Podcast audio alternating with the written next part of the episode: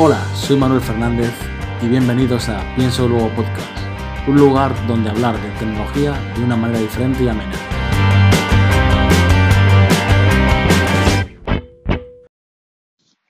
Muy buenos días, bienvenidos a Pienso Luego Podcast. Hoy un capítulo, iba a ser especial, pero no. Digamos que estoy aprovechando que estoy dando un paseo, un paseo después de una noche de trabajo, cuando llevo a los niños al cole, y hablar de una serie de conceptos que, una serie de podcasts que he escuchado y un poco de noticias que yo creo que al que no esté muy puesto en el tema le puede resultar útiles. ¿Vale? El tema que me gustaría tratar hoy es Bitcoin. Y un poco poner un poco de luz, qué es lo que aporta a Bitcoin, qué es lo que, que aporta un poco a la sociedad qué rollo, por qué se meten empresas en, invertir en, Bitcoin. Y después del podcast que estuve escuchando, que era un poco general, un poco para explicar a la gente, creo que la, la persona, no me acuerdo ahora, luego sí que pongo las notas el podcast al que me refiero. Pero el tema que vi es que se metía mucho en datos eh, técnicos y no, explicaba muy bien el concepto. Y voy a ser pretencioso de mí intentar explicarlo. ¿Vale? Voy a parar un segundito la, grabación y ahora continúo. Disculpar de nuevo, pero tenía que, cruzar una estación y si ya el sonido está siendo un poco peculiar, diciéndolo de alguna forma suave, pues ostras, con el ruido de los trenes y demás, puede ser todavía más incómodo. Bueno, pues lo que quería contar, ¿no? Voy a contar cosas muy breves, el concepto y a ver si, os resulta útil, ¿vale? Y un poco quitar el concepto de Bitcoin y forrarse de la mente del que, de los que escuchen este podcast. Que no es. Eso es una consecuencia de algunas personas, pero como el que apuesta en, en otra serie de circunstancias. Vale, para empezar, Concepto de blockchain. Blockchain es en lo que Bitcoin se basa para, para establecer como el registro de las operaciones que se hacen. ¿Vale? Blockchain es, digamos, como el libro contable donde escribe las transacciones. Y es un poco la magia que tiene blockchain, es lo que tiene Bitcoin. Es que es un, libro de, de apuntar las operaciones de forma descentralizada. Y por todos los nodos que hay en el mundo, escriben sobre ese libro y, validan las operaciones. ¿Vale? Eso es un poco la magia que tiene Bitcoin. No tienes que tener ningún banco ni ninguna entidad que, que registre los valores. Y, ahí va el, gran parte de la magia, ¿vale? Eso se hace en base a, a, a ¿cómo se llama? Operaciones matemáticas criptográficas que le aportan esa, esa seguridad de, de, lo, que, lo que se escribe en un bloque de, de, blockchain queda ya para toda la vida, ¿vale? Bien, luego veremos por qué eso aporta eh, unas características muy especiales a, Bitcoin. Blockchain es una tecnología que no tiene por qué estar asociada a Bitcoin, que es una moneda, puede estar asociada a otro tipo de servicios. Por ejemplo, lo que se llaman los smart contracts, ¿vale? Los smart contracts, un caso de uso típico es que eh, tú cuando, por ejemplo, firmas un contrato de alquiler, ¿no? Y cuando, por ejemplo, la persona, puedes tener aplicaciones, cuando por primera vez eh, metiera su llave para abrir un, alquiler, por ejemplo, vamos a poner una habitación de hotel. Pues tú en cuanto entras a la habitación, directamente eh, se, hace, se hace uso de ese contrato al, al escribir en el blockchain que esa persona ya ha hecho uso de los servicios.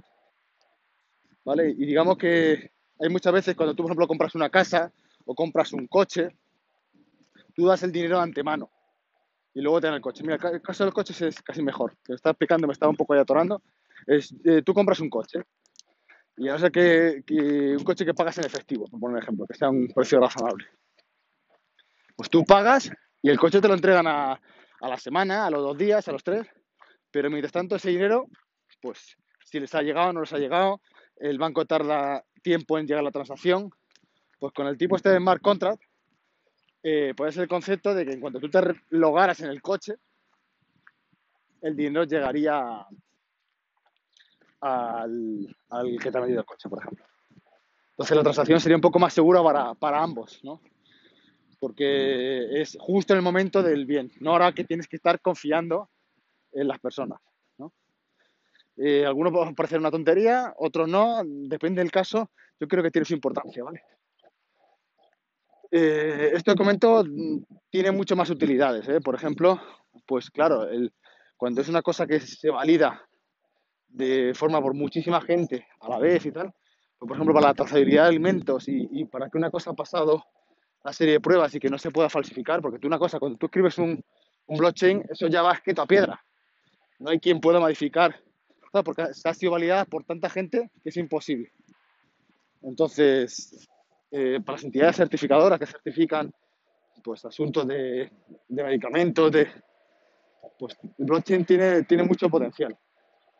Tiene mucho potencial porque te quitarías un montón de entidades certificadoras que, que, claro, que pueden ser un poco alteradas. Vale, blockchain, ese es el concepto. Sin entrar a, mayores eh, datos técnicos de cómo funciona. Por otro lado, tenemos el concepto de Bitcoin y minar, que es, eh, bueno, vamos a hacer el concepto de Bitcoin. Eh, la lógica que llega a Bitcoin es la siguiente.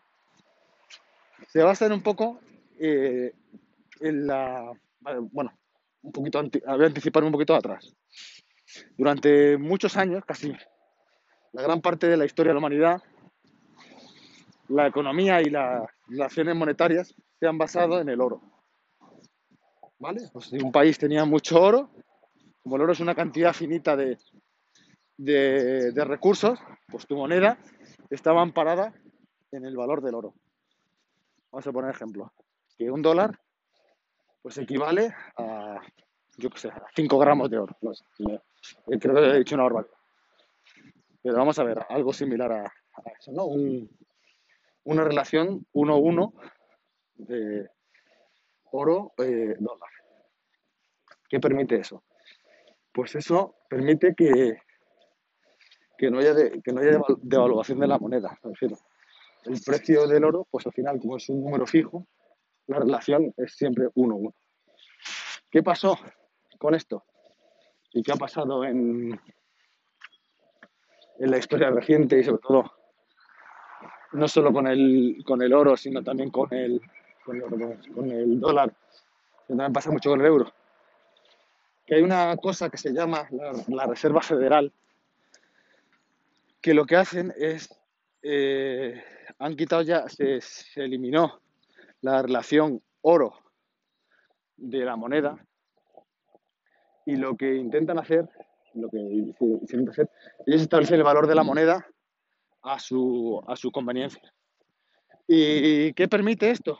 Pues que los países se endeuden lo que queda. Mira, un caso muy claro que tenemos ahora es el caso este de los famosos 130.000 millones de, de, euros de la Unión Europea, que, que de dónde va a salir ese dinero, ¿no? Porque ahora lo que estamos viendo es que el dinero sale debajo de las piedras. Ese dinero lo que hacen es, el valor del euro es imprimir más billetes. Y cuando tú imprimes más billetes, lo que hace es que tú el dinero que tienes ahora mismo vale menos, porque hay más cantidad de lo mismo.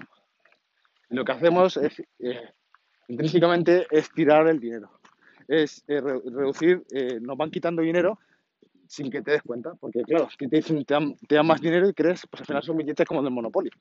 Tienes más billetes de una cosa que vale menos cada vez.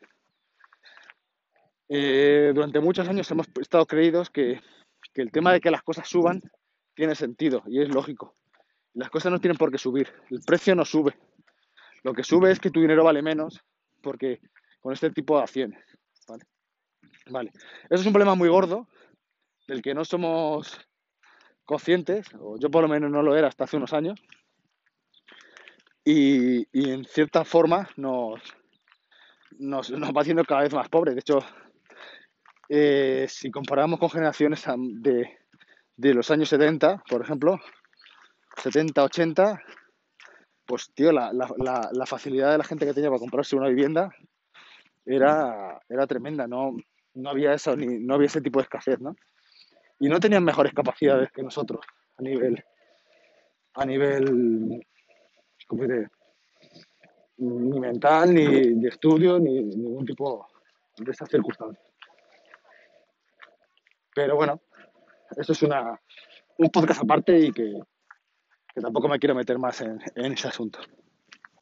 Pero que quede claro eso, que es, al no estar las monedas asociadas a una cantidad fija de valores, pues que se puede hacer lo que hacen los gobiernos centrales, pues de imprimir más billetes y entonces pues reducir un poco la, el valor que tiene la moneda, que se llama la inflación, y así nos juegan con nosotros. Así que es un, problema bastante gordo que tenemos los países. ¿Qué pasa con Bitcoin? Con Bitcoin no pasa eso. Con Bitcoin hay eh, un número fijo de, de monedas que todavía no, creo que todavía no se han terminado de minar. ¿eh? No va a haber más de 21 millones. Y de esos 21 millones, hay por ahí 3 millones de, de, de Bitcoin que están medio perdidos. Que ya contaré por qué se puede perder un Bitcoin.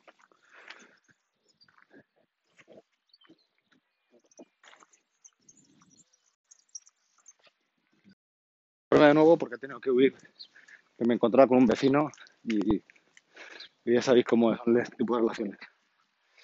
Eh, los 21 millones de Bitcoin. Me voy a contar, aunque he dicho que no iba a contar, pero lo voy a contar ahora. Eh, bueno, hay un número fijo de, Bitcoin, que son 21 millones, de los que 3 millones son, son valores perdidos. ¿Quién creó Bitcoin? Pues eh, una persona que se llama Satoshi, ay no, es una persona que es desconocida, con un nombre que en teoría es falso, y que es, la primera persona que minó una serie de Bitcoin y es el que nunca ha usado esa moneda porque se puede llevar la trazabilidad. Y, y luego pasa que, que Bitcoin tiene la peculiaridad de que tú eres el responsable del dinero que tienes. Me explico. Tú eres el que almacenas el propio dinero. Tu dinero tiene que estar almacenado en, lo que se llama tu, monedero, que en el fondo es una. es. pues. vas a simplificarlo, un fichero cifrado, una password, que como te olvides la password, ni Dios ya puede conseguir ese dinero, más. Tus bitcoins se quedan ahí para siempre, es lo que ha pasado a mucha gente o que ha perdido el pendrive donde tenía los bitcoins, o digamos que la responsabilidad de ese dinero ya la tienes tú, para siempre. Entonces es, es peculiar, ¿vale? Bueno, eh, vale. Eh, la responsabilidad del dinero es tuyo, ya no está en un banco, sino está en, en tu monedero, por decirlo de alguna forma. eh, Vale, con más conceptos. ¿Por qué crece el precio de Bitcoin de manera eh, desmesurada? Pues porque, como pasa con el oro, como es una cosa que ahora mismo estamos en, un momento de que no se sabe dónde va, dónde, dónde va a llevarnos la, la economía, y todavía no están digamos, el precio de eh, todos los bitcoins posibles del mundo, la, la, tentación de quien ahora un poco acumule más cantidad de ellos, pues tenemos la sensación de, que esta moneda valdrá mucho, ¿vale? Tendrá un, un, valor muy alto. Un Bitcoin, yo sé que vamos a, día de hoy por un valor de 42 mil dólares o algo así. ¿eh? Es un, un valor brutal.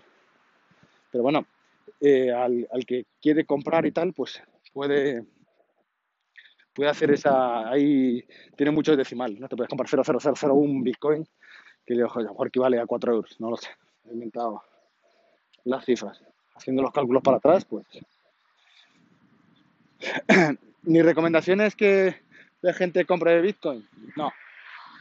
No, no. Mi recomendación es que el que quiera comprar Bitcoin se eh, estudie cómo funciona esto y se den cuenta que ahora mismo Bitcoin, eso es, la importancia no es el tema de ganar o perder dinero, yo creo que pues eso es un, una condición que está al lado y, y puede que le dé mala publicidad a Bitcoin, es pues como puede pasar con otro tipo de cosas, son apuestas. Y cuando uno apuesta puede ganar o puede perder. Pero el potencial de Bitcoin no es eso. El potencial de Bitcoin es que es una moneda que si llega a explotar algún día, que no está determinada por ningún tipo de gobierno. Y eso le da un potencial brutal. Porque tus cosas siempre valdrían lo mismo. Si a ti te pagan al mes, vamos a ponerle 20 Bitcoin o 30, lo que sea, tú vas a poder comprar las cosas siempre por el mismo valor. No van a, no van a estar subiendo eternamente, que es uno de los problemas que tenemos a día de hoy. Porque ningún gobierno va a determinar cuánto vale la moneda. Porque claro, ahora estamos comparando el precio de la moneda de los bitcoins. Sube, baja, etc. Pero porque lo estamos comparando contra otras monedas, contra los euros, contra los dólares. Pero cuando ya sea con sí mismo, pues una cosa, si vale un bitcoin, vale un bitcoin. Ya está. Y no, no, no, vas a tener esa relación y, y, va a ser siempre la misma cantidad de bitcoin. Ese valor siempre va a ser igual. Y es un potencial enorme. Porque una de las cosas, como no manipulan, es con el tema de, con el tema de los, de los precios. Y ese es el, gran potencial del Bitcoin. Ahora, lo que decía antes, ¿quieres apostar y meterte? Esto llegaremos a verlo algún día. Eh, tener una moneda realmente descentralizada, no controlada por ningún gobierno.